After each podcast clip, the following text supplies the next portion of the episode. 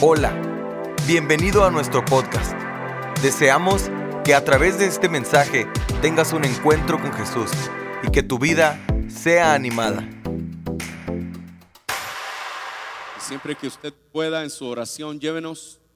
Eh, hemos aceptado el reto de empezar una congregación hace un año y día a día Dios nos muestra su gracia, su misericordia pero no podemos avanzar sin el respaldo de la intercesión de todos aquellos que nos cubren cada vez que oran, que le piden a Dios por nuestra vida, nuestra familia y nuestro trabajo. Este es un año especial en el que Dios quiere hacer cosas lindas en nosotros. Así que sigamos siendo gente que ora, que cree que la oración es necesaria en la vida del creyente. Amén. Así que gracias, Pastores Salva, Gracias por la confianza y la invitación. Yo siempre soy muy bendecido de estar aquí, de verles y de ah, poder experimentar el cariño que ustedes nos han dado. Y mucha gente de esta casa son mis amigos y es una bendición poder estar aquí. La escritura dice así, apacentando Moisés las ovejas de Jetro su suegro, sacerdote de Madián, Llevó las ovejas a través del desierto y llegó hasta Oreb, monte de Dios. Y se le apareció el ángel de Jehová en una llama de fuego en medio de una zarza. Y él miró y vio que la zarza ardía en fuego y la zarza no se consumía. Entonces Moisés dijo, iré yo ahora y veré esta grande visión. ¿Por qué causa la zarza no se quema? Viendo Jehová que él iba a ver, lo llamó Dios en medio de la zarza y dijo, Moisés, Moisés. Y él respondió, heme aquí. Y dijo, no te acerques, quita tu calzado de tus pies, porque el lugar en que tú estás, tierra santa es. Puede sentarse, por favor, y mantenga su corazón abierto a lo que Dios quiere enseñarnos en esta noche. Gloria a Dios por su presencia. Los chicos del piano pueden regresar por ahí. Nosotros siempre le damos un poco de guerra, dicen aquí en el norte de Carrilla, a los músicos, porque llevo 26 años ministrando y Dios nos enseñó cuánta bendición nos ha dado de poder construir atmósferas. Los hijos de Dios podemos cambiar el clima espiritual del lugar a donde nosotros llegamos. Él dijo, donde están dos o tres reunidos en mi nombre, allí estoy yo en medio de ellos. Así que cuando eh, había una guerra, una batalla y necesitaban una palabra profética, el profeta dijo, tráiganme a un tañedor. Y mientras lo trajeron y empezó a tocar, dice la Biblia que vino palabra de Jehová a él. Así que descubrimos que hay que crear una atmósfera donde sea sencillo que podamos oír a Dios y donde sea propicio que podamos ver milagros ocurriendo entre nosotros. ¿Cuántos necesitan un milagro en esta noche? Pues nosotros creemos que Dios habita en medio de la alabanza. Así que puede adorarle porque usted no tiene permiso de platicar con su vecino. Si su vecino le empieza a hablar, le dices, mira, yo no te vine a oír a ti, yo vine a oír lo que Dios quiere decirme. Y no tiene permiso de eso, pero sí tiene permiso de adorar el nombre del Señor. Y en algún momento las iglesias se caracterizaban por aleluya, gloria a Dios y cosas como esas. Hoy somos más la iglesia que se sienta, oye, escucha una música y se regresa a la casa. Pero yo quiero animarle que este fin de semana interactuemos y podamos ser una iglesia que glorifica el nombre del Señor. Que la gente que entra a este lugar sepa que aquí hay una iglesia que sabe alabar el nombre del Señor. Porque la palabra de Dios dice que los muertos no alaban a Dios. Pero usted no está muerto, usted está vivo y puede adorarle con todo su corazón. Alabado sea el nombre del Señor. Dios nos está llamando a un encuentro con su presencia. En todos los años que yo sirvo al Señor, nunca había sentido tan fuerte un llamado de Dios para entrar a una nueva dimensión de relación con Él. Nunca en todos los años de mi vida había sentido lo que yo estoy sintiendo en estos últimos meses. Y hay en mi espíritu una profunda convicción de que Dios es más grande de lo que yo puedo conocerlo. Que lo que hasta ahora yo he visto no se compara con la grandeza del Dios que usted y yo tenemos. Pero el Dios grande nos llama a nosotros a ir más cerca a construir una relación profunda con Él.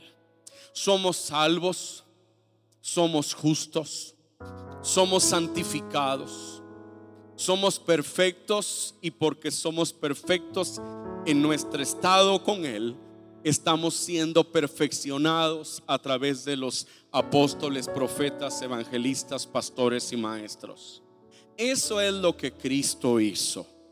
Ahora, lo que yo debo hacer es acercarme.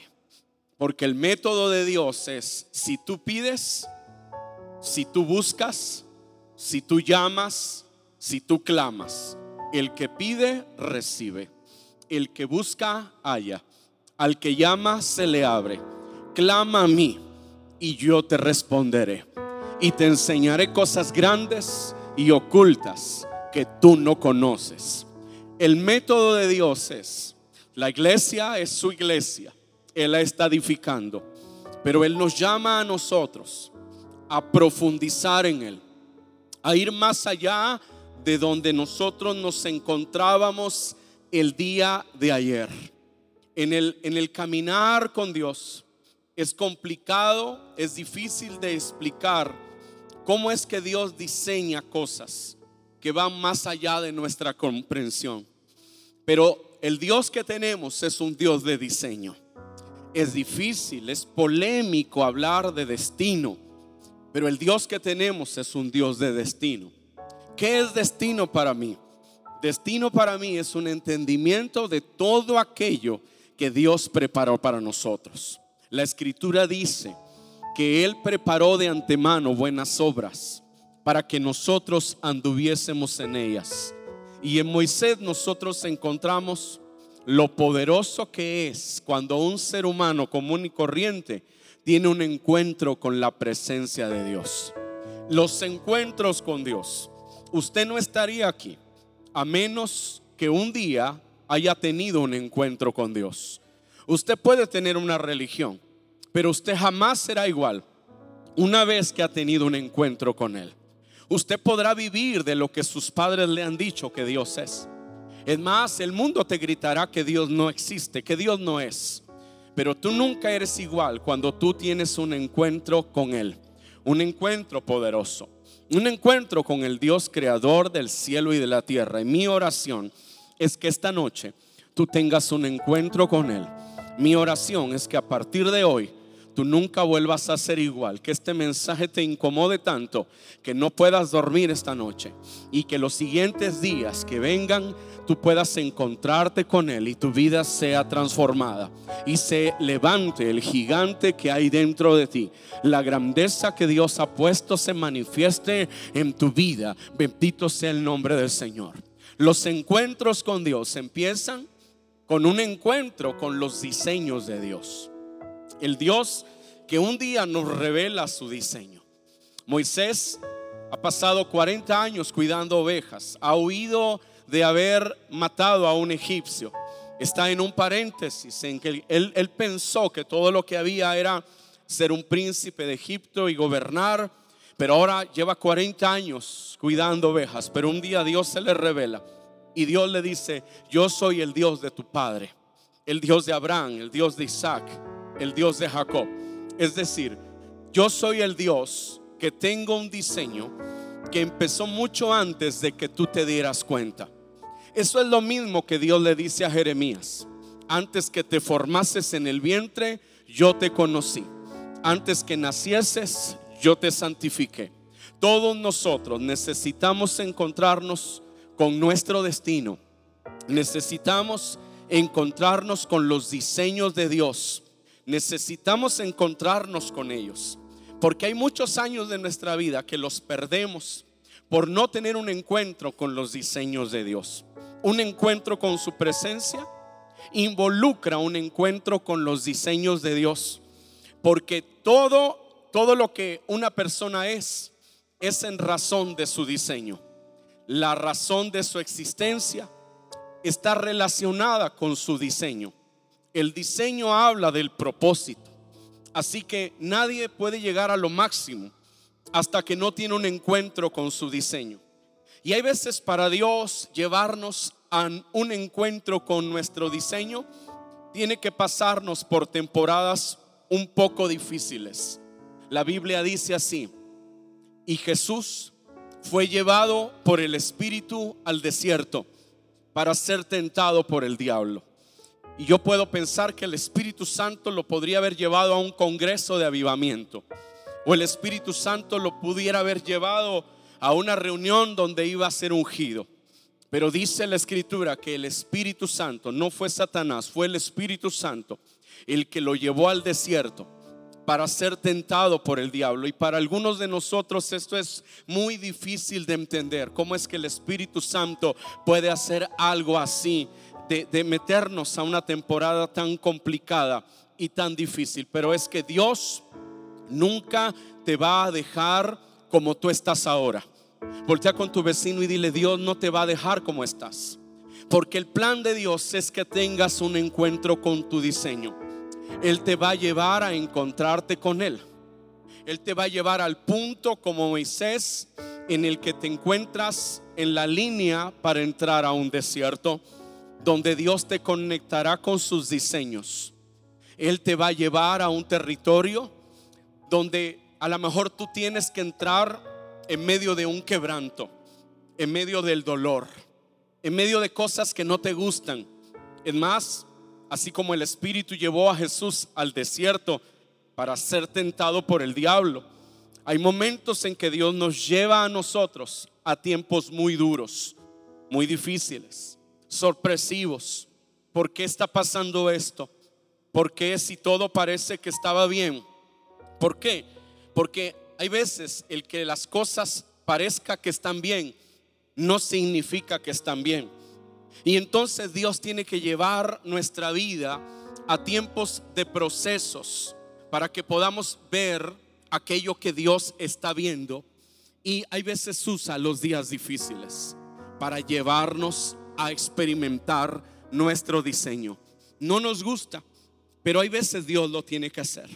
Y lo hace porque nos ama y tiene que cambiarnos la ruta.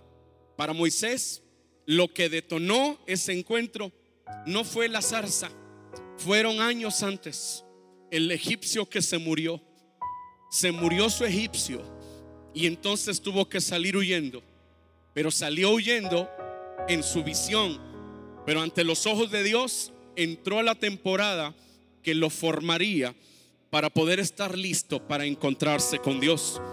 Antes de encontrarse con Dios, Dios tuvo que permitir que se muriera su egipcio para entonces meterlo a un proceso. Muchos estamos aquí, pero Dios ha tenido que permitir que se muera algo, algo valioso, algo que no esperabas, algo que ocurrió, un sacudimiento que te cambia la vida, algo sorpresivo quizá, algo que ha dolido a lo profundo, algo que, que no estás entendiendo, algo que te está decepcionando, algo que, que parece que es como si Dios estuviera en contra de ti. Es como que Dios está arruinando la vida y, Dios me está poniendo en un lugar que no me gusta, que me incomoda. Esto que está pasando es más grande que toda mis, mi, actitud positiva, me, está quebrando, pero, pero tienen que morir los egipcios para poder entrar a una etapa que no nos gusta. Huimos, salimos corriendo, no nos queda otra.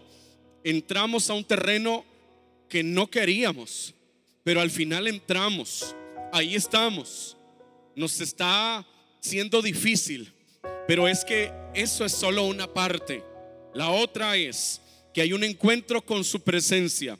Estás en la ruta de un encuentro con su presencia. Aunque no es agradable, yo le pido a Dios que lo haga con nosotros, que lo haga con nuestro matrimonio, que lo haga con nuestra familia, que Él nos lleve a una etapa en la que de una vez por todas podamos entrar a los diseños que Dios planeó para nosotros. Por eso este mes le han llamado a orar. Y este mes mucha gente, muchas congregaciones han hecho un llamado al ayuno y a la oración. Yo me he sentado con varios hombres de Dios en estos últimos meses y todos, sin excepción, han dicho, siento un llamado de parte de Dios a buscarle más profundamente de lo que antes lo hacía. Siento un llamado de Dios a enseñar a mi iglesia que no basta con ser cristiano, necesita obediencia, que no basta con venir a la iglesia, necesita orden. Orden va a traer un verdadero avivamiento. Orden va a traer sanidad. Orden va a levantar tu casa. Orden va a levantar tu ministerio. Orden va a levantar tu matrimonio. Orden va a traer sanidad a tu economía. Entonces hay algo que el Espíritu Santo está haciendo. Y a veces tiene que entrar Dios en acción, cambiarnos la jugada para tratar profundamente con nosotros. Porque estábamos felices, estábamos en palacio, todo estaba bello, ya íbamos a ser príncipes de Egipto, nuestro proyecto estaba tan claro, esto es lo que nosotros queríamos, pero Dios dice no, y se tiene que morir un egipcio para que podamos correr hacia un desierto en el que no nos queda otra cosa que depender del Dios Todopoderoso, pues sepa que usted no es suficiente, sepa que usted no tiene las capacidades, sepa que aunque el hombre puede hacer algo, es Dios quien edifica la casa. Y si Él no la edifica, en vano trabajan los edificadores. Sepa que usted no tiene toda la película completa. Sepa que hay un diseño que viene de Dios, que sucedió antes de que tú nacieras, que Dios planeó para ti antes de que tú pudieras descubrirlo. En, ese, en esa ruta de un encuentro con su presencia, Él nos lleva también a un tiempo de encuentro con el quebranto. Porque el quebranto Dios lo usa para la gloria de su nombre. El quebranto no nos gusta. El quebranto es algo de lo que estamos huyendo muchos años de nuestra vida hasta que entendemos el poder que hay en el quebranto. Y cuando entendemos que el quebranto es necesario, empezamos a orar diferente y empezamos a decirle a Dios, Señor, quiebrame, pero quiebrame ya. Haz todo lo que tengas que hacer. No te tardes, no te detengas. Yo quisiera que este fin de semana esta sea la oración de muchos aquí. No, no la oración de voy a huir de lo que Dios quiere que yo haga, voy a huir del destino de Dios, voy a, voy a renunciar a todo lo que Dios ha planeado hacer en mi vida. No, yo, yo quisiera que esta fuera la oración de muchos. Voy a aceptar que Dios me quiere. ¿Por qué razón? Porque Dios ha puesto en tu espíritu cosas que no podrán brillar a menos que se quiebre aquello que está estorbando. Tú eres como una semilla. Usted vive en una tierra que produce almendras, que produce ese tipo de frutas secas. Y cuando usted quiere comer una almendra, usted tiene que romperle la cáscara. Tiene que hacer algo ahí para poner presión. No, no, no es tan fácil, hay veces tiene que poner bastante presión, pero usted tiene la meta de que ese fruto usted lo pueda comer. Muchos de nosotros somos como una almendra. Hemos estado con un gran potencial dentro de nosotros, pero está eh, atrapado en conceptos, atrapado en, en tradiciones. Los cristianos pentecostales del siglo XXI tenemos tradiciones, sí, tenemos tradiciones. Tenemos mucho comportamiento aprendido Creo que nunca habíamos tenido tanto comportamiento aprendido en la iglesia. Nosotros hacemos lo que otros están haciendo, pero no siempre estamos conectados con el corazón de Dios. Hay mucho potencial de Dios en usted. Eh, potencial es la oportunidad de poder llegar a ser todo aquello que Dios planeó que tú fueras. Y no puede brillar ese potencial a menos que haya un quebranto que rompa esa corteza que estorba aquello que va a brillar que está dentro de ti. Cada vez que tú te duermes, hay algo dentro de ti, hay un pensamiento que está dentro de ti. Cada que te levantas, hay un pensamiento que está en tu espíritu. Ese no está en tu cerebro, ni está en tu alma, ese está en tu espíritu. Dios ha, eh, ha puesto, ha sembrado en tu espíritu un diseño. Él ha puesto una visión, no está en tu alma ni en tu cabeza, en tus neuronas, está en tu espíritu. Él ha puesto una visión en tu espíritu. Hay veces tú la quieres matar, la quieres apagar. No quisieras que te diera lata esa visión, pero está más allá de tus emociones. Te sientes tan triste, quisieras tirarte de un puente, pero hay algo dentro de ti. No quieres más ser cristiano, pero hay un fuego ardiendo dentro de ti. Eso no está en tu alma ni en tu cerebro, eso está en tu espíritu. En tu espíritu hay verdades que Dios ha puesto. Hay cosas que Dios ha sembrado. Están ahí. Están esperando que tú puedas permitir que se rompa aquello que está estorbando, esa cáscara que está estorbando que brille. Que brille lo que Dios puso en tu vida. Que te conectes con el diseño. Cuando alguien logra quebrar eso, entonces empezamos a ver que en unos días, en unos meses, se levanta y empieza a hacer aquello que Dios siempre quiso que fuera.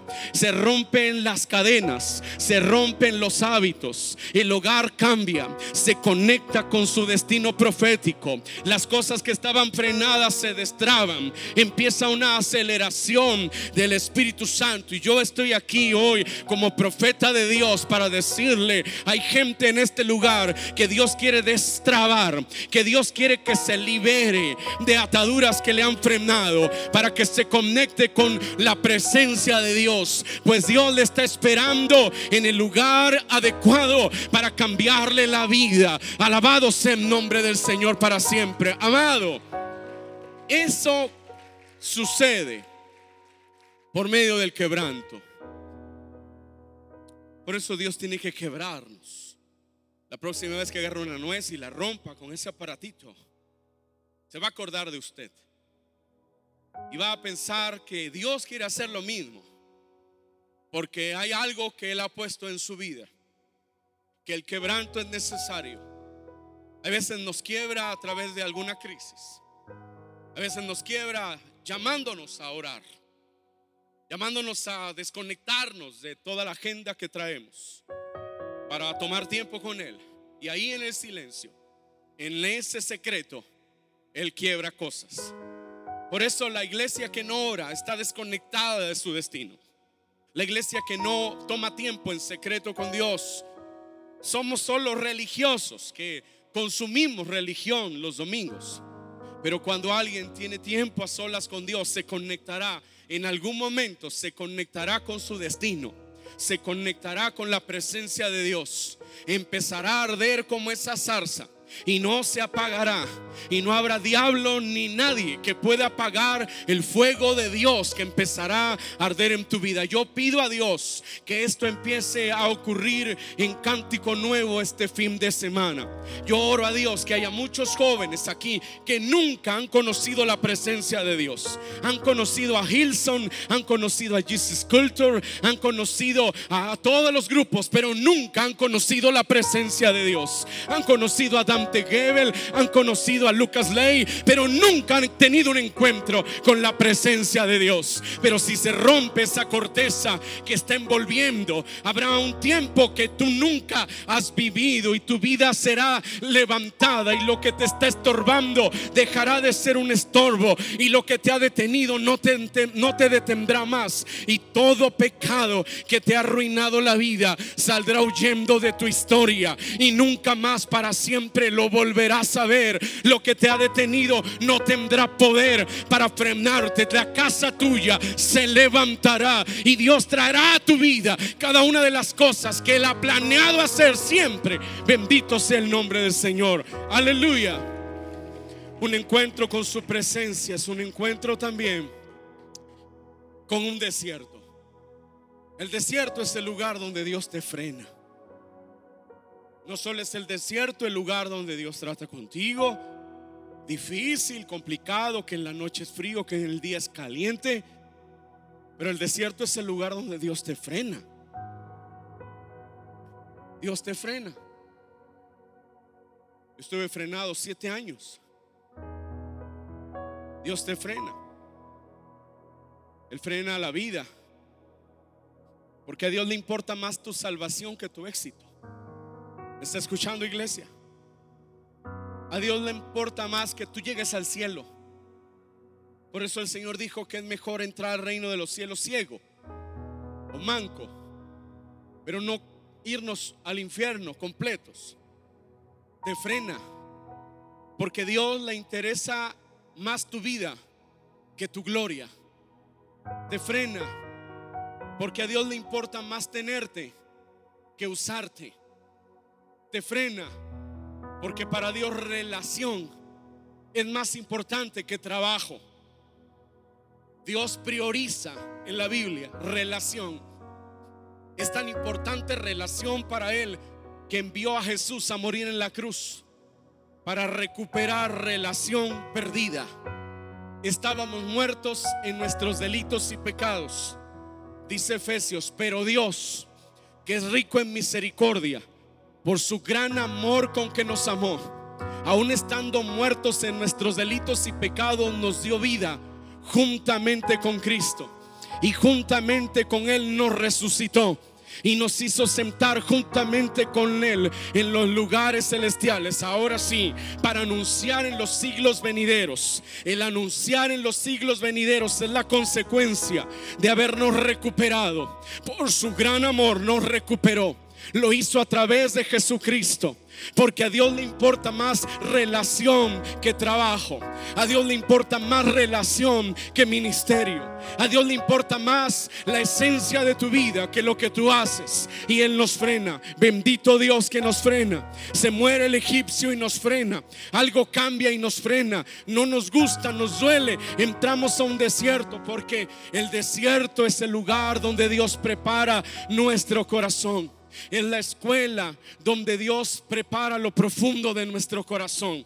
En las universidades hay un lugar de preparación para nuestro cerebro. Pero en el desierto hay un lugar de preparación de nuestro corazón, de nuestra relación con Dios.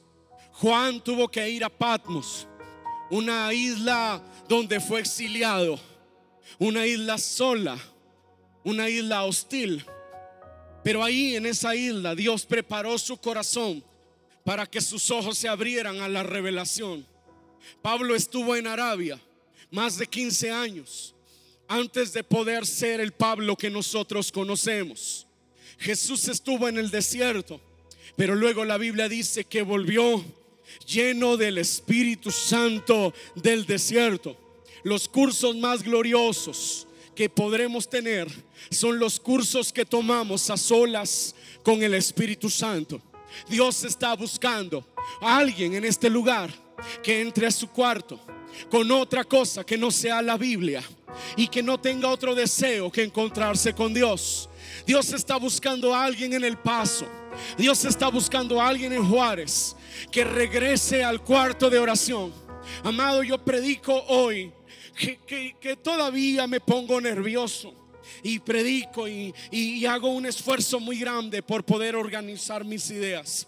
Pero cuando yo empecé, me oigo mis mensajes de cuando yo empecé a predicar y los los ponía en cassette. Tengo cajas llenas de cassette. Seguro Luis tiene un montón de cassette de prédicas y, y yo los ponía donde había antes casetera y cuando pasaban cinco minutos lo apagaba. No me gustaba escucharme. Decía, ¿cómo es que yo prediqué tal barbaridad? Pero le digo algo, no sabía, no tenía preparación teológica. En aquellos años yo no había terminado mis estudios ah, seculares. Pero como no tenía nada, ni sabía nada, ni había estudiado el instituto bíblico hasta entonces, en aquellos años no lo había terminado, lo terminé después y después fui a la universidad y me formé y me preparé, que es algo necesario y muy valioso. Pero en aquellos años, cuando yo no tenía nada de lo que hoy tengo, lo único que sí aprendí es que debía orar y debía ayunar. Y me metía a mi cuarto y no salía hasta que el Espíritu Santo había descendido. Me metía a orar y no salía hasta que Dios me hablaba y me daba miedo subirme a un púlpito habiendo tenido una prédica que alguien me regaló o habiendo usado un bosquejo que había escuchado. y me daba miedo subir al púlpito sin estar seguro que su gloria iba a descender. Hay que regresar a ese día. Hay que regresar al tiempo donde todo era tan importante que le dabas tu vida. Hay que volver a la sencillez de los primeros días. Hay que volver a la humildad de cuando no teníamos nada. Hay que buscar a Dios porque en esos periodos donde Dios nos frena, son periodos donde Dios trabaja fuertemente con nuestro corazón. Porque algo que Dios pone en tu corazón es aquello que usará Dios en este lugar. Dios usa en el púlpito aquello que Él me ha enseñado en la soledad.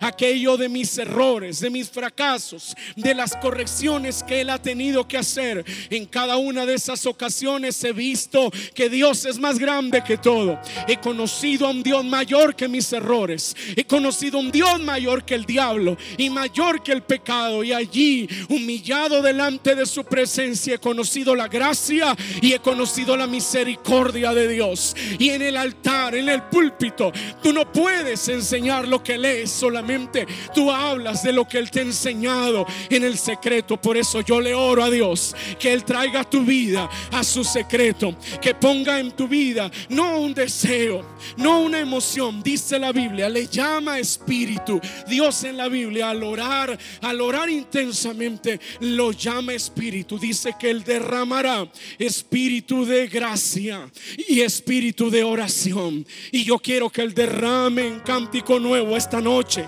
espíritu de oración y que esta noche tú no te acuerdes, no te acuestes como cualquier persona y mañana no te levantes como cualquier persona tú sientas una carga por buscar el rostro de Dios esta noche.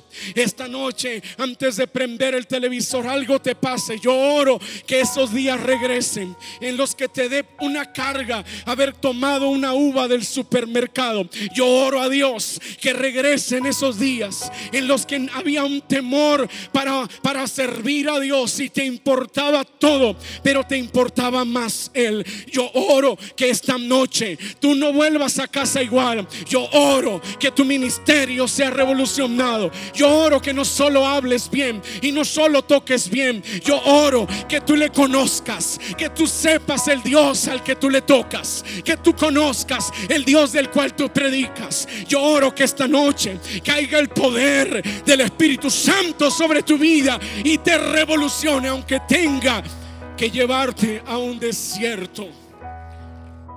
Porque necesitamos estar a solas con Dios. Y ese aplauso es para mí, estuvo muy feo. Pero si es para Cristo, estuvo peor. Dele un aplauso al Señor. Un aplauso digno del Rey de Reyes y Señor de los Señores. Nos frena. Nos frena, nos llama a detener la maquinaria. Nos, dice detente necesito recalibrarte. Dios nos frena porque está diciendo, no todo lo que haces me agrada. Nos frena. Es duro que te frene Dios. Más a los que servimos a Dios, pastores. Es duro que te frene Dios. Es duro que tú vas hacia allá y Dios te frena. Moisés mismo es un ejemplo de Dios frenando la vida. Fíjate, Dios le da una visión. Dios le da una revelación. Dios le habla de su destino, de su diseño. Ya Moisés está feliz. Él va a ir a hacer lo que Dios le dijo. Y cuando ya va, dice la Biblia que Dios se le aparece en el camino con el anhelo de matarlo. Dios lo va a matar. El Dios que lo llamó es el Dios que lo va a matar. En estos últimos años nosotros estamos trabajando para ver Veracruz cambiado. Hemos pasado muchos años con esa visión. Cada vez que reactivamos la visión de ganar la ciudad, Dios viene y nos dice, te voy a cortar la cabeza. Y nosotros decimos, espérate, si estamos ganando la ciudad. Pero cada vez que empezamos un proyecto que tiene que ver con una visión así, Dios se cruza enfrente y Dios dice, te voy a cortar la cabeza. Así que nosotros oramos por un avivamiento y Dios responde diciendo, te voy a tumbar la cabeza. Son periodos difíciles. Dios te frena. Porque no todo lo que hacemos le agrada. El vaso que se rompe en las manos del alfarero, dice la Biblia que se echó a perder en las manos del alfarero. ¿Cómo puede ser que alguien en las manos de Dios se eche a perder? ¿Cómo puede ser que alguien en la obra de Dios se eche a perder, en la vida cristiana se eche a perder? Si ese vaso fuera el matrimonio, ¿cómo es que ese matrimonio se echa a perder si aquí está todos los domingos? Si ese vaso fuera nuestra familia, ¿cómo es que esa familia se echa a perder? Si aquí está y además hasta sirve y participa en este ministerio y en este otro más. Pero el barro se echa a perder en manos del alfarero porque es un barro inmoldeable. Porque es un barro que tiene impurezas. Y aunque está siendo moldeado, cuando lo va moldeando se rompe. Entonces tiene que pasar por un proceso para limpiarlo. Y Dios nos frena. El barro tiene que ser manejable. Dios no desecha el barro, no lo bota, lo rompe, lo vuelve a hacer. Frena Dios nuestra vida porque Él quiere hablarnos. Frena nuestra vida porque Él quiere sanarnos. Frena nuestra vida porque cuando Él nos frena es porque nos va a meter a una nueva temporada. Así que si usted ha estado frenado, si las cosas no le están saliendo, más vale que oigamos a Dios. Porque Dios ha preparado detrás de ese paréntesis una temporada de gloria para tu vida. Voltea con tu vecino y dile, Dios no te va a dejar como estás. Y Dios no le va a dejar como está, claro que sí. Dios le dice a Moisés, ahora Moisés quita el calzado de tus pies, porque el lugar que pisas es santo. Yo estuve en la India hace algunos años. Es todo diferente. Llegamos a un poblado y nos recibió la iglesia. Llegamos tres horas tarde, pero ellos nos recibieron.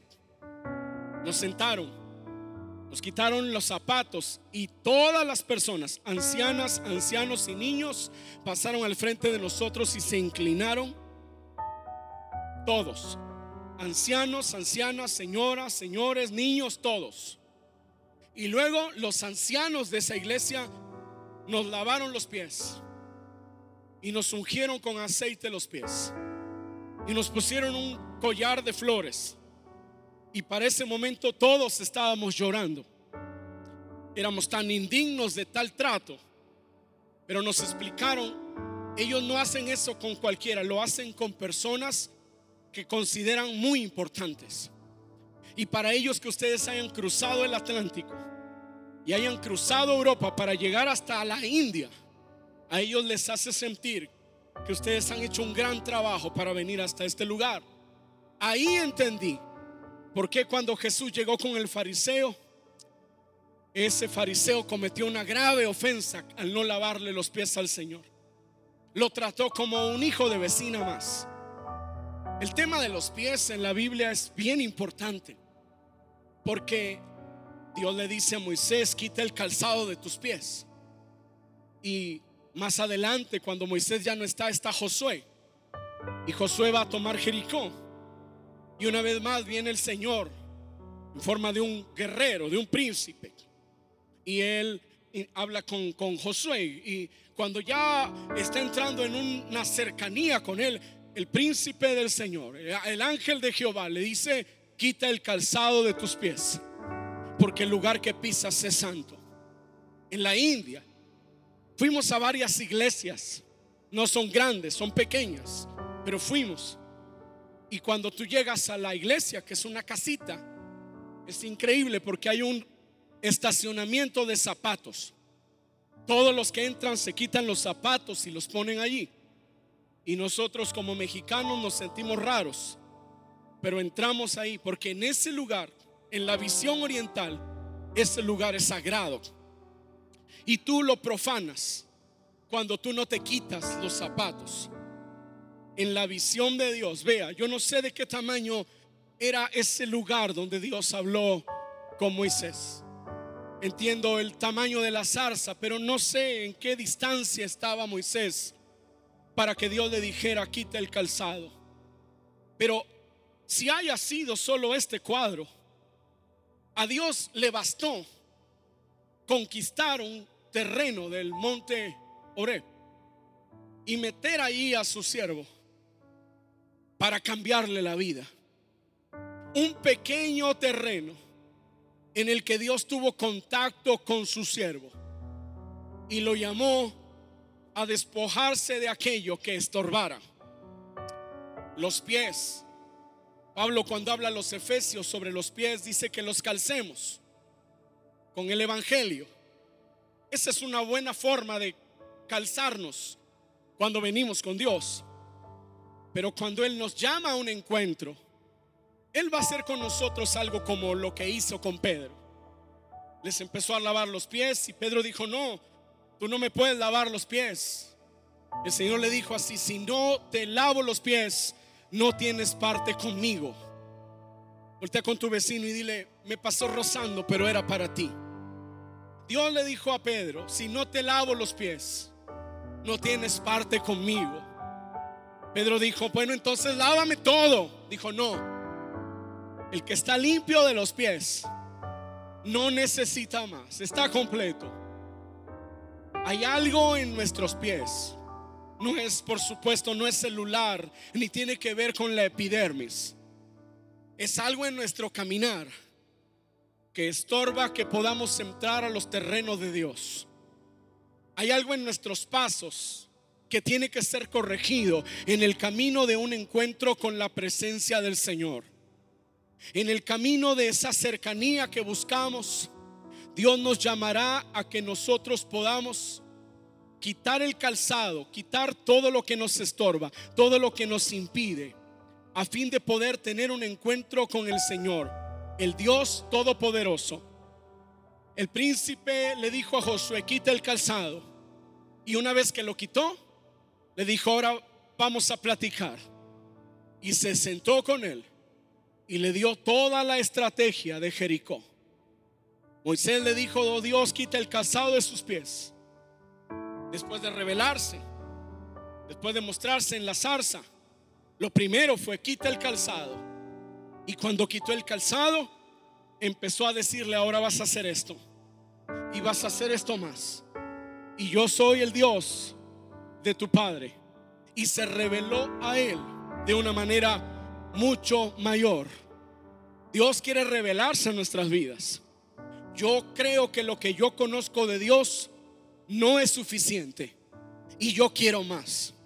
Mi corazón anhela ver la gloria de Dios como nunca antes en mi vida. No sé cuánto voy a vivir. Si viviera este año, este año mi meta es ver la gloria de Dios como nunca antes yo la he visto. El tiempo es ahora, iglesia. Estamos viviendo un tiempo crítico. Esta generación necesita hombres que se hayan encontrado con Él. Esta generación necesita mujeres que se hayan encontrado con Él. Esta generación necesita jóvenes que se hayan encontrado con Él en la incomodidad de quitar el calzado. No en, en, este ambiente que está tan hermoso, sino en la privacidad. Que hayan tenido un encuentro con Él que implique cambios. Alguien diga conmigo amén. Un encuentro con Él que implique transformación, que implique renovación, que implique limpieza, que implique santidad.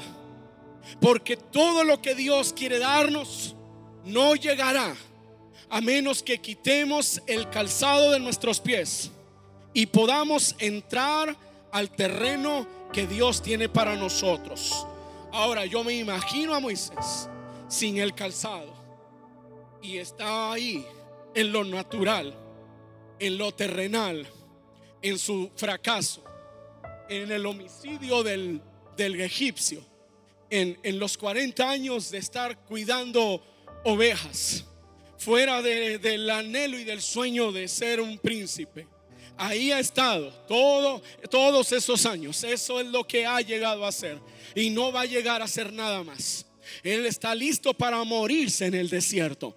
La historia de Moisés no dice nada relevante a menos que él un día puso el pie allí en el terreno de los santos.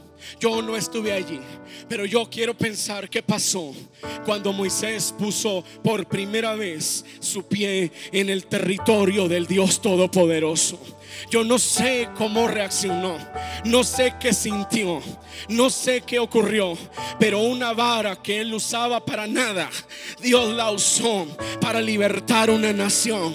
Pero un tartamudo que nadie le tenía la paciencia para que terminara su discurso, cuando tocó lo santo, cuando tocó la gloria, la vida le fue cambiada. Un derrotado, un miserable, un, un exiliado, dejó de ser un exiliado porque tocó el territorio del cielo. Haya alguien aquí que lo empiece a tocar. Hay alguien aquí que diga, sí, yo no tengo el calzado. Yo no uso ahora zapatos. Estoy medio raro. Me veo diferente. Pero yo voy a entrar al terreno de ver la gloria de Dios. No te, no te cuadro. Te parezco loco. Mejor que digan que estamos locos y no que digan que estamos muertos. Mejor que digan que algo loco nos pasó a que digan que somos una iglesia más. Este mundo necesita gente que pise el terreno de Dios, que se meta al terreno de Dios, que pise lo santo, que sienta lo de Dios, que lo de Dios entre a su cuerpo, entre a su alma, entre a su espíritu y no revolucione. Alabados el nombre del Señor. El Dios que no envejece. El Dios que cumple sus promesas. Soy el Dios de tu Padre. ¿Cuándo lo supo? Cuando entró al terreno de Dios. Aquí hay gente que tiene en su cabeza promesas de Dios para sus viejos. Aquí hay gente que sobre su cabeza hay promesas y oraciones de sus viejos. Hace cuatro años mi madre se fue al cielo. El 7 de enero, el 6 cumplió años, el 7 se fue al cielo. Ella oraba por milagros. Cuando yo volví a recuperar mi matrimonio, firmé el acta de matrimonio. Ahora celebro cuatro fechas, varón. Dos civiles y dos por la iglesia. Me dice mi esposa, cuatro regalos. El día que estaba en la iglesia, iba a entrar, me acordé de la oración de mi vieja. Hay oraciones, hay promesas, hay milagros esperándote. Se lo pidieron tus viejos. Ellos supieron que tú ibas a ser una prole que llevara la gloria de Dios. Yo sé que tengo tres hijas. Una de ellas es una mujer llamada al gobierno. La otra es una empresaria del reino de Dios. La tercera es una profeta al estilo Elías, Eliseo, de esos que que le caiga fuego del cielo a los que le dicen calvo, ¿no? Tenemos que andarla calmando. Pero yo sé en mi espíritu, desde que eran niñas, que hay un diseño. Lo entendí en mi corazón. Cuando ellas estaban en la secundaria, iban a entrar al bachillerato, el Espíritu Santo me habló y dijo, invierte en ellas. Porque yo las voy a usar. Invierte, aunque te cueste trabajo, invierte en ellas. Hay oraciones que hay viejos que han levantado a favor de ti, que Dios les mostró tu destino, que Dios le dijo para dónde ibas. Están sobre tu cabeza. Han sido lágrimas, han sido tiempos de soledad con Dios pactos que Dios hizo con ellos, tratos serios, profundos, que van más allá del tiempo de ellos, que no se van a activar hasta que tú quites el calzado. Pero cuando tú pongas el pie en el terreno de Dios, oh, allí están promesas esperándote. Ahí está que se va la miseria que te ha perseguido. Ahí se va a ir la depresión que te ha atado. Ahí se va a ir, pisa el terreno de Dios. Ahí se va a ir la maldición que persigue tu vida con destruir tu casa como destruyó la de tus padres y destruyó la de tus abuelos. Ahí se va a romper aquello que te ha perseguido. Pisa el terreno de Dios porque hay promesas de Dios sobre tu vida. Pero si tú eres la primera generación de creyentes y no quieres pisar el terreno de Dios porque eres vago y no te gusta buscar a Dios, písalo por tus hijos. Písalo por los que serán tus nietos. Písalo por aquellos pequeños que hoy corren en tu casa. Pisa el terreno de Dios por aquellos nietos que tienes. Pisa ese terreno. Métete allí. Porque un día, sin duda alguna, el Dios que hace tratos contigo se manifestará a ellos. Bendito el nombre del Señor. Lo de Dios se manifestará a ti, pero no solo a ti, a tus hijos y a los hijos de tus hijos, aunque estén en Egipto, Dios se manifestará a ellos. Oh, pero Dios se olvidó. No, no, no. Dios no se olvidó.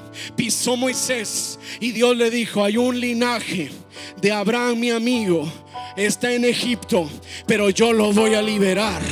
Dios está diciendo, pisa mi territorio. Aunque están en Egipto tus hijos, yo los voy a liberar. Pero pisa el terreno. ¿De qué depende? De que haya un Moisés que pise el terreno de Dios. Si hay un Moisés o una Moisés que pise el terreno de Dios, aunque tus hijos estén en Egipto, Dios los va a sacar de ahí, los va a liberar y les va a mostrar su gloria. Pisa el terreno de Dios. Permítele a Dios que haga lo que Él desea hacer. Moisés no hubiera tenido un encuentro con su presencia, pero lo tuvo. Ayúdeme, grupo de alabanza aquí arriba. Pero lo tuvo porque Dios encontró una zarza, una zarza que ardía. Él no se hubiera acercado allí porque las zarzas arden en un desierto caliente. Que se prenda un árbol no es nada del otro mundo pero que no se apague y que no se consuma.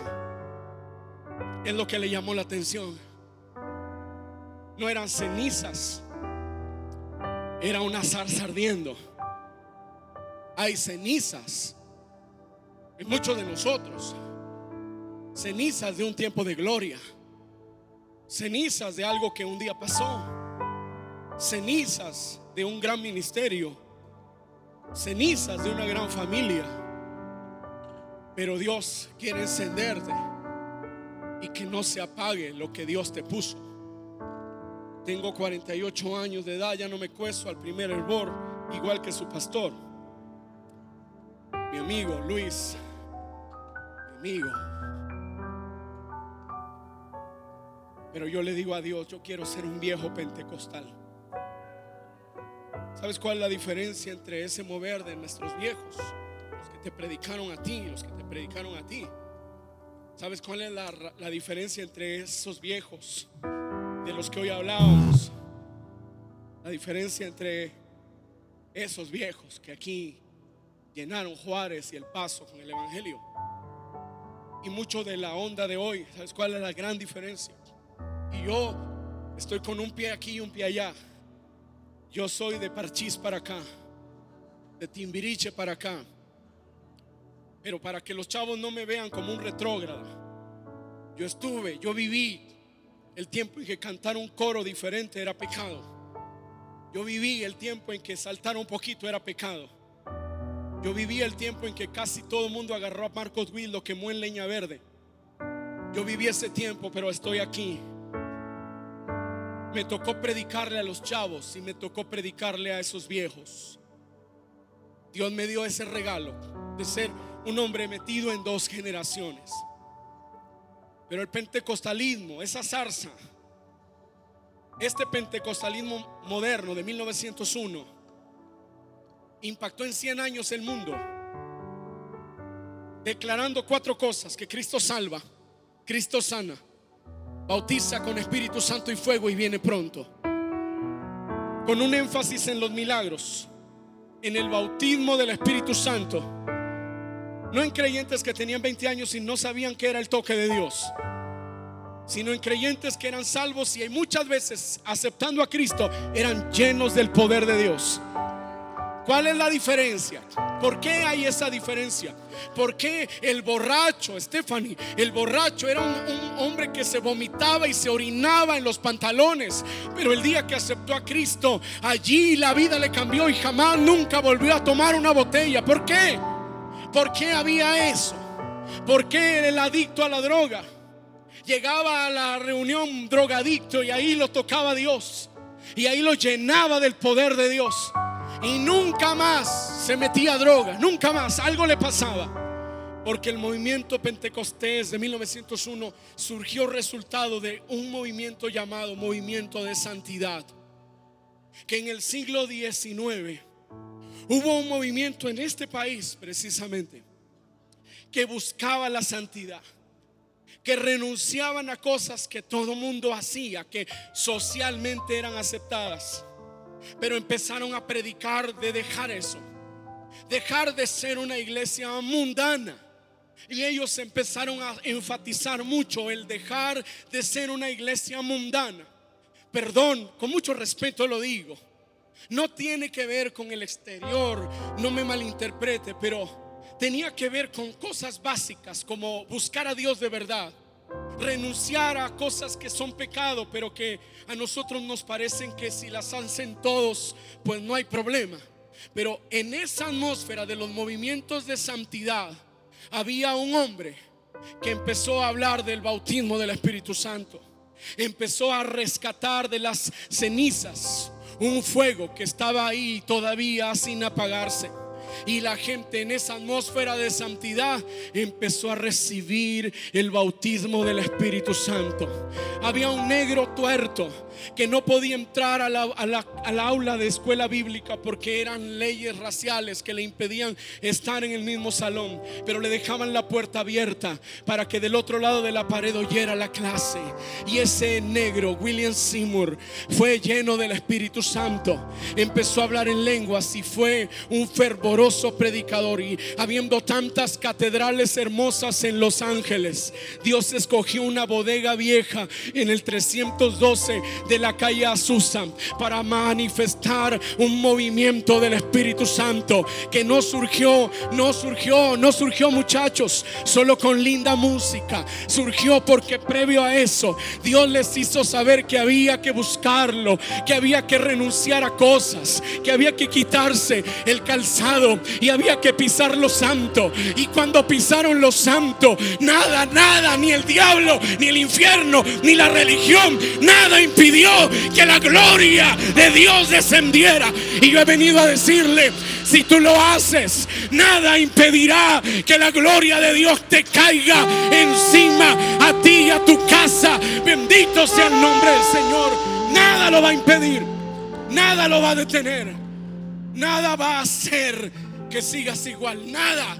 Nada, nada, no habrá diablo que pueda estorbar lo que Dios va a hacer. Porque uno pregunta cuál era la diferencia. Esa era la diferencia. En ese movimiento algo pasó. Y vea, Dios le dice a Moisés, quita el calzado de tus pies, que el lugar que pisas es santo. Y vea el orden del trato de Dios. Vea, vea, vea la, la secuencia. La secuencia que Éxodo 3:7 nos muestra. Dijo luego, bien he visto. Bien he visto. Diga conmigo, visto. La aflicción de mi pueblo que está en Egipto. Y he, Dios vio, Dios oyó, he oído su clamor. ¿Está escuchando? Dios vio, Dios oyó He conocido sus angustias. Tres. Dios conoció. Porque Dios ve y Dios oye. Pero Dios también conoce. Y hay veces que Dios ve y oye. Pero lo que conoce no coincide. Lo que Él conoce de verdad no cuadra. Y por eso nos dice frena frena, detente. Por eso nos dice, acércate. Por eso nos quiebra. Por eso nos busca. Porque Él te ama tanto que no te va a dejar igual. El Espíritu Santo te anda persiguiendo. Yo veo en sus manos como una esponja.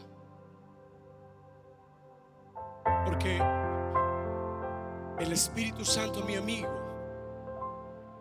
no quiere destruirte. Quiere abrazarte y lo hará de una forma tan tierna que no debes tener temor. Porque lo que resulte de ese trato va a resultar para tu bien. Levanta tus manos al Señor. Desde que tú subiste a cantar, el Señor me habló. Y porque Dios me habló, hoy yo te digo a ti que tú le importas a Él. Para Dios tú eres importante, no la chica que canta. Tú, tú le importas. Él, él, él vio y Él oyó, pero además Él conoció. Y yo le pido a mi Padre que lo que Él conozca de Víctor lo atraiga. Que no solo lo que vea y lo que oiga, sino lo que Él conozca lo atraiga. Y luego dice, he visto, he oído, he conocido y he descendido. He descendido. Eso es poderoso. Eso quiere hacer Dios aquí. He descendido. Y luego dice, y por eso te he enviado. Porque ahora sí, Él quiere enviarte. Moisés le dice, Señor, ¿y quién, quién me envía? Dios le dice, yo soy el que soy. Diles que yo soy, te envió. Él hubiera podido decir, diles que el Dios Todopoderoso te envió. Diles que el Dios de milagros te envió. Diles que el Dios que resucita a los muertos. Pero vea cómo se presenta Él a sí mismo. No se presenta como el que hace milagros, se presenta como el que es. Porque para Dios lo más importante no es lo que haces, sino quién eres tú. Ponte de pie, por favor. Deseamos que Dios haya hablado a tu vida de una forma especial. Si deseas saber más sobre este ministerio, visita nuestra página www.canticonuevo.tv y nuestras redes sociales Cántico Nuevo EP. Y recuerda, tus mejores días están por venir.